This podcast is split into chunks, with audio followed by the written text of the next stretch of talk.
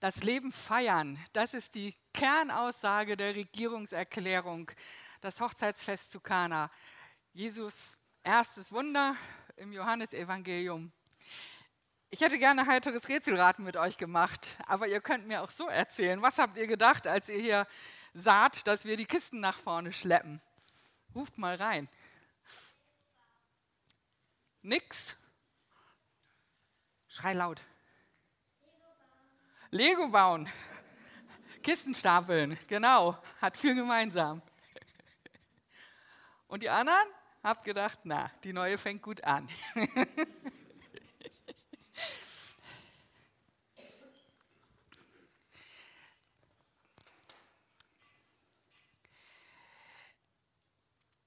Könnt ihr mir die PowerPoint zur Predigt geben?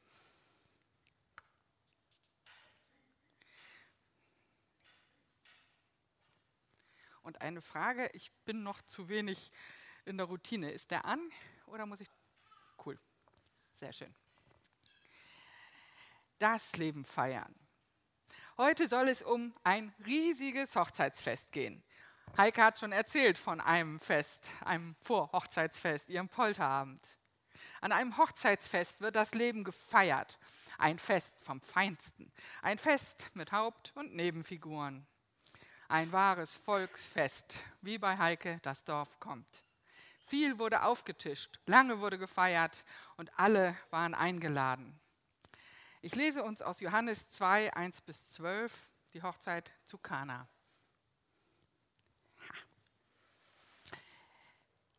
Am übernächsten Tag war die Mutter von Jesus bei einer Hochzeitsfeier in Kana, einem Dorf in Galiläa. Auch Jesus und seine Jünger waren zu der Feier eingeladen. Während des Festes ging der Wein aus. Und die Mutter von Jesus machte ihn darauf aufmerksam. Sie haben keinen Wein mehr, sagte sie zu ihm. Was hat das mit mir und dir zu tun? fragte Jesus. Meine Zeit ist noch nicht gekommen. Doch seine Mutter wies die Diener an, tut, was immer er euch befiehlt. Im Haus? Oh. Moment. Gut. ich habe vergessen, mir das hier zu markieren. Passte einfach nicht auf eine Folie. Im Haus gab es sechs steinerne Wasserbehälter, die für die vorgeschriebenen Reinigungshandlungen der Juden verwendet wurden und jeweils rund 100 Liter fassten. Jesus sprach zu den Dienern, füllt die Krüge mit Wasser. Als sie die Krüge bis zum Rand gefüllt hatten, sagte er, schöpft daraus und bringt es dem Zeremonienmeister. Sie folgten seiner Anweisung. Der Zeremonienmeister kostete von dem Wasser, das nun Wein war. Da er nicht wusste, woher der Wein kam, denn nur die Diener, die ihn geschöpft hatten, die wussten es, ließ er den Bräutigam holen. Eigentlich schenkt ein Gastgeber den besseren Wein zuerst aus, sagte er. Später, wenn alle betrunken sind und es ihnen nichts mehr ausmacht, holt er den weniger guten. Du dagegen hast den besten Wein bis jetzt zurückgehalten. Durch dieses Wunder in Kana in Galiläa zeigte Jesus zum ersten Mal seine Herrlichkeit. Und seine Jünger glaubten an ihn. Nach der Hochzeit ging er nach Kapernaum, wo er einige Tage mit seiner Mutter, seinen Brüdern und seinen Jüngern verbrachte. Eine Vorbemerkung. Ihr werdet erleben, dass ich öfter mal aus dem Johannesevangelium predige. All diese Begegnungen von Jesus mit Menschen zu ganz verschiedenen Lebensthemen, aber auch ganz verschiedenen Kernthemen des Glaubens. Und es wird uns immer wieder begegnen, diese verschiedenen Ebenen. Die reale Ebene, die theologische Ebene und die Gleichnisebene. Das hat dieser Autor im Auftrage Gottes so ineinander komponiert. Und am Schluss natürlich immer aus dem Gleichnis die Beziehung auf sich selber. Die reale Ebene. Das ist die Hochzeit. Das sind die Personen, das ist das konkrete Ereignis. Das ist nicht zusammengedichtet, das war. So sicher wie Heikes Polterabend. Jesus sagt Ja zur Geschöpflichkeit, sagt Ja zur Lebensfreude. Ich habe auch sowas erlebt. Als ich Landwirtschaft gelernt habe in Sittensen und in Wisselhövede, habe ich Hochzeiten mitgemacht. Ich lebte als Auszubildende, wenn man Landwirt lernt, Landwirtin, also nicht ländliche Hauswirtschaft, sondern richtig Bauer, lebt man da ja mit auf dem Hof. Und was muss der Lehrling? Der Lehrling muss natürlich putzen, fegen, vorbereiten und alles machen, wozu der Chef keine Lust hat. Alle kommen. Wer nicht kommt, schließt sich selber aus. So ist das auf dem Dorf. In Sittensen gab es eine riesige Maschinenhalle, die wurde für alles Mögliche genutzt und natürlich gab es reichlich Staub. Ich war, glaube ich, eine Woche mit Fegen beschäftigt und mit Putzen und Saubermachen, die Vorbereitung zur Feier. Und irgendwann kam ich in diese Halle und dann waren lange Reihen von Strohballen da aufgereiht, das waren die Sitzbänke, und dazwischen Biertische. Und die Halle war gestellt voll und bei der Hochzeit war sie mit Menschen voll. Es wird natürlich auch nachgefeiert, selbstverständlich, ohne Einladung. Die ganzen Reste von dem köstlichen Schmaus. Wir hatten dann, Samstag war die Hochzeit, Sonntagmorgen hatten wir einen Stall fertig, sagt der Chef, kommt mal mit, nichts mit Schlafen. Und wir wurden ins Auto verfrachtet, es war ein Audi und er war stolz auf diesen Audi und wir sind zum Nachbarhof gefahren und haben nachgefeiert mit Frühstück in guter Runde, bis man wieder in den Stall musste. Und ich dachte, ich sagte zum Chef, ich kann da doch nicht einfach mit, ist doch eine Hochzeit, was habe ich da verloren und dann noch richtig im Haus jetzt? Nee, sagt er, du kannst mit, das geht hier so. Wenn du nicht mitkommst, sagst du, ich kann euch nicht leiden. Die Eingeweihten bringen die Neuen mit. Auch das ein wunderbares Gleichnis für uns. Mit so einer Feier steigt Jesus in seinen Dienst als Erlöser der Welt ein. Mit dieser wunderbaren Aussage feiert das Leben.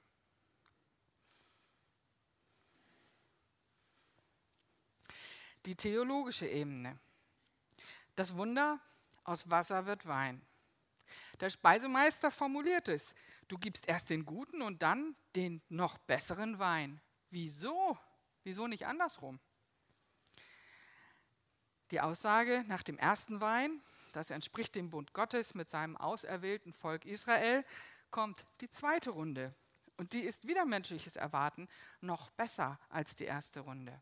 Jesus ist der neue Wein, der neue Bund in seinem Blut, wie wir bei den Einsetzungsworten zum Abendmahl bekennen. Dieser neue Bund ist das Angebot von Jesus an die gesamte Menschheit, an jeden einzelnen Menschen weltweit, weltweit wofür wir wohin gebetet haben. Betet den Segen rund um die Erde. Er sickert durch. Dieser neue Bund ist das Angebot von Jesus an die gesamte Menschheit, an jeden einzelnen Menschen weltweit, sich mit Gott versöhnen zu lassen, wieder in Gemeinschaft mit ihm zu kommen, wieder mit Gott zu leben, nicht mehr ohne ihn oder gar gegen ihn. Die Zahlen die Zahlen haben symbolische Bedeutung. Auch die Personen stehen stellvertretend für bestimmte Personengruppen. Und die drei Personen des dreieinigen Gottes haben jeweils heilsgeschichtliche Bedeutung. Und wer mehr wissen will, ist herzlich eingeladen, Theologie zu studieren oder nicht ganz so doll. Wir starten die Bibelstunde. Die Zahlensymbolik, die sieben. Die sieben, sieben Tage feiern. Ihr Lieben, eine Woche feiern, das ist anstrengend, oder? Also ich stelle mir die Legerwoche nicht ganz so anstrengend vor wie eine Woche feiern. Mann, oh Mann. Eine Zahl für Vollkommenheit. Sieben ist eine Zahl für Vollkommenheit. Wenn der Jude und der Mensch der Antike die sieben las, dachte er Vollkommenheit. Deswegen sieben Tage feiern. Es gab viele Diener und einen Speisemeister. Es gab unendlich viele Gäste und nicht jeder kommt mit dem Hochzeitspaar zusammen. Auch das ging mir so. Ich sagte, Chef, ich kenne die doch gar nicht. Sagt er, egal, du bist mein Lehrling. Die sechs. Sechs Tonnen bzw. Eichenfässer, 100 Liter. Deswegen stehen hier die Kisten. Wenn wir das in, in, in Literflaschen, Wein, eine Kiste, zwölf Flaschen, das sind 50 Kisten Wein, die wir hier stapeln müssten, was da weggepichelt wurde. Sechs ist eine perfekte Zahl. Nicht ganz so heilig wie die sieben, aber steht für perfekt. Einfach perfekt. Der Schnaps geht nicht aus. Die drei. Am dritten Tag. Schade, steht da. Ich wollte euch das raten lassen. Wenn ihr also irgendwo in der Offenbarung begegnet einem das andauernd, wenn ihr in solchen Texten was lest und es klingelt bei euch was und ihr denkt, das ist doch wie, dann habt ihr meistens recht. Die Autoren dieser biblischen Bücher machen das, damit was klingelt. Die Juden hatten das Alte Testament und wurden damit an Bündnisse von Gott, an wichtige Begebenheiten erinnert. Also ein Beispiel, das Johannesevangelium fängt ja an, am Anfang war das Wort. Und wie fängt die Bibel ganz vorne an? Es war Chaos und dann sprach Gott. Auch da war am Anfang das Wort. Und so begegnen uns ganz oft solche Sachen. Und am dritten Tag, da klingelt sofort, die Auferstehung war passiert. Viele hatten damit zu kämpfen, aber sie wussten, am dritten Tag ist er auferstanden. Damit bekommen wir tatsächlich einen Hinweis auf die Auferstehung. Das Auftreten Marias hier und dann erst wieder bei der Kreuzigung ist ein, das ist nämlich bei Johannes auch so, anders als in den anderen Evangelien. Maria, ich habe es durchgeblättert, kommt tatsächlich erst wieder bei der Kreuzigung vor, als Jesus sagt, hier, sorg für meine Mutter. Johannes macht also durch diese vertrauten Dinge, dem Juden total vertrauten Dinge, gleich am Anfang seines Buches dem Hörer bewusst, dass Jesus für ihn der Auferstandene und der Gekreuzigte ist. Das Brautpaar. Der Vater übergibt die Braut an den Sohn. In amerikanischen Kitschhochzeiten und Filmen sieht man das immer. In Deutschland ist es teilweise noch üblich, wird wieder üblich. Zwei meiner Kinder haben das auch so gemacht. Ich war beleidigt und meine Tochter sagte, nein, du sollst vorne in der ersten Reihe sitzen und heulen. Ich wollte aber nicht heulen, ich habe auch nicht geheult, ich habe mich gefreut.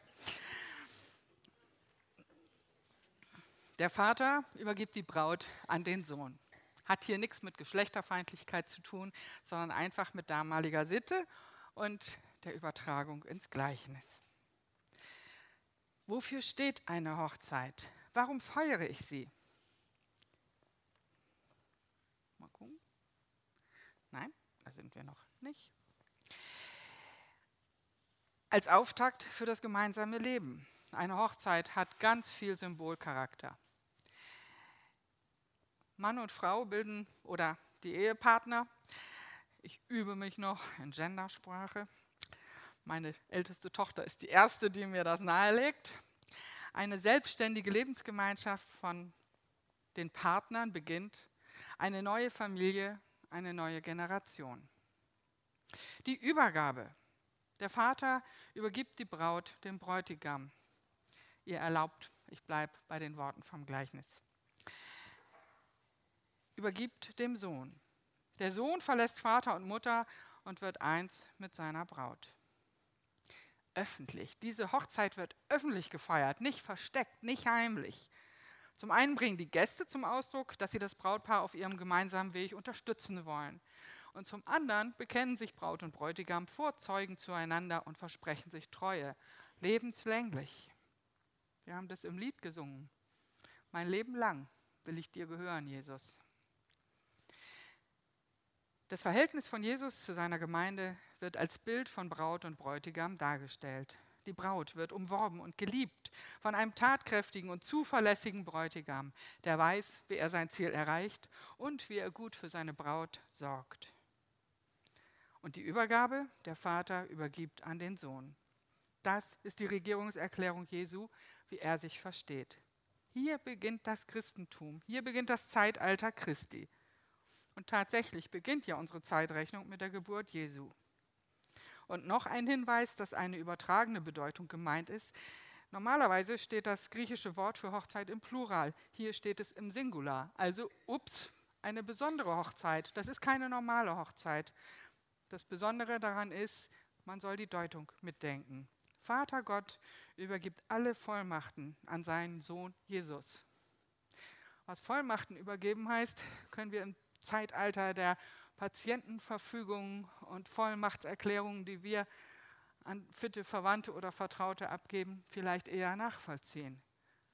Meiner Mutter ist es unendlich schwer gefallen, eine Bankvollmacht rauszurücken, obwohl sie mir wahrhaftig vertraut. Und trotzdem, man gibt sich aus der Hand. Vater Gott übergibt alle Vollmachten an seinen Sohn Jesus.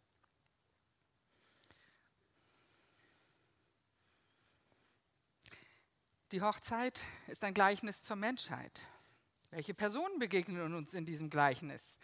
Das Ziel jeden Gleichnisses ist, dass wir uns selber darin wiederfinden können. Wer kommt also vor? Die Hauptpersonen, das Brautpaar nämlich, kommen nicht als Handelnde vor. Jesus spielt eine Rolle, seine Brüder und seine Jünger, Maria, die Mutter von Jesus und die Diener mit ihrem Speisemeister. Und es sind alles Hintergrundpersonen. Also ihr lieben Kaffeekocher, ihr lieben Techniker, ihr lieben Kinderhüter in den anderen Räumen, ihr Großeltern, die ihr die Kinder, eure Enkel nehmt, damit eure Kinder frei sind. Ihr seid in guter Gesellschaft. Auch Jesus spielt hier eine Hintergrundrolle. Und diese Menschen sorgen dafür, dass das Fest gelingt. Wir Menschen sind die Hochzeitsgesellschaft. Jesus dient, ist im Hintergrund unseres Lebens, ohne dass wir es immer merken würden. Viele von den Gästen haben den Bräutigam und die Braut gar nicht gekannt. So ist es bei uns. Viele Menschen kennen Jesus nicht und trotzdem ist er im Hintergrund da, unten drunter und trägt, oben drüber und wacht. Er sorgt dafür, dass das Leben gelingt, dass unser Leben gelingt, dass die Erde sich weiterdreht, dass Saat und Ernte, Sommer und Winter nicht aufhören werden. Und er tut es unaufdringlich und ohne Trara. Die persönliche Ebene. Diese Erzählung ist so viel mehr als nur eine Gefälligkeit von Jesus, dass er neuen Wein macht. Sie eröffnet ein Geschehen, das Johannes so nennt. Siehe, das Reich Gottes ist nahe herbeigekommen. Dieses Wunder, aus Wasser wird Wein, das ist ein Zeichen, so wie jedes andere Wunder auch, das von jedem Menschen erkannt werden kann, damit er gläubig wird. Deswegen tut Jesus Wunder im Johannesevangelium. Bei Markus zum Beispiel werdet ihr lesen, und Jesus bedrohte sie und sagte, sei bloß ruhig, sag nichts. Sie sollten ohne Zeichen gläubig werden. Johannes ist da ganz anders unterwegs, denkt an die Ich Bin-Worte. Alles, was Jesus tut, er zeigt sich, er offenbart sich, er sagt, wer er ist, damit wir Menschen es begreifen und uns auf ihn einlassen und damit einsteigen. Auch was bei Johannes anders ist, ihr werdet genau sieben Wunder finden, wenn ihr mal durchzählt. In den anderen Evangelien mehr.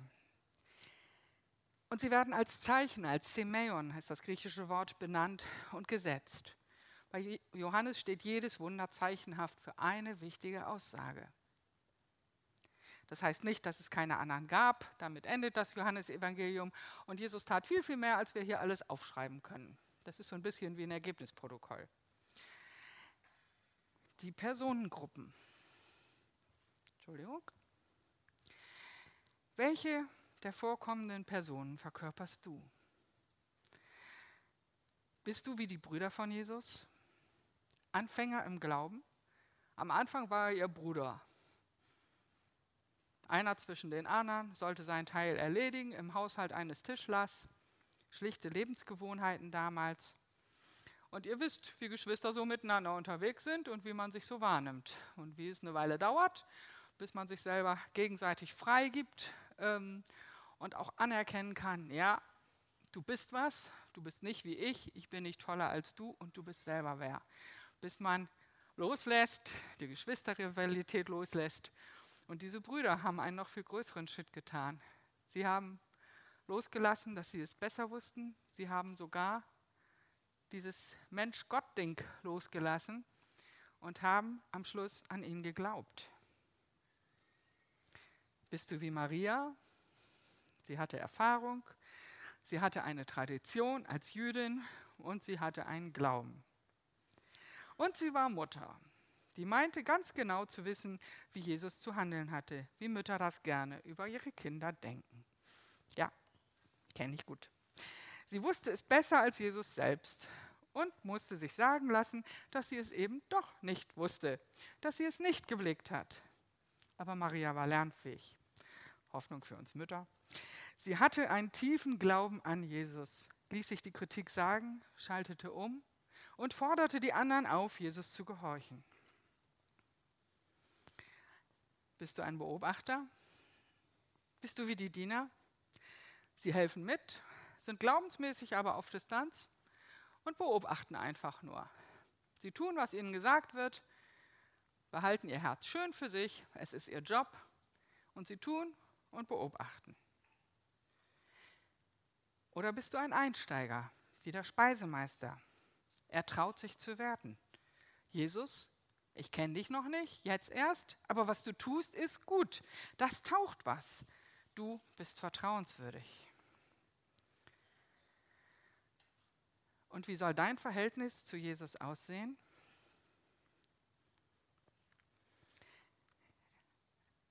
Ich lasse das mal stehen und wenn wir das nachher bei der Gebetszeit noch wieder einblenden können, wäre das gut. Sonst ist es auch kein Drama. Wie soll dein Verhältnis zu Jesus aussehen?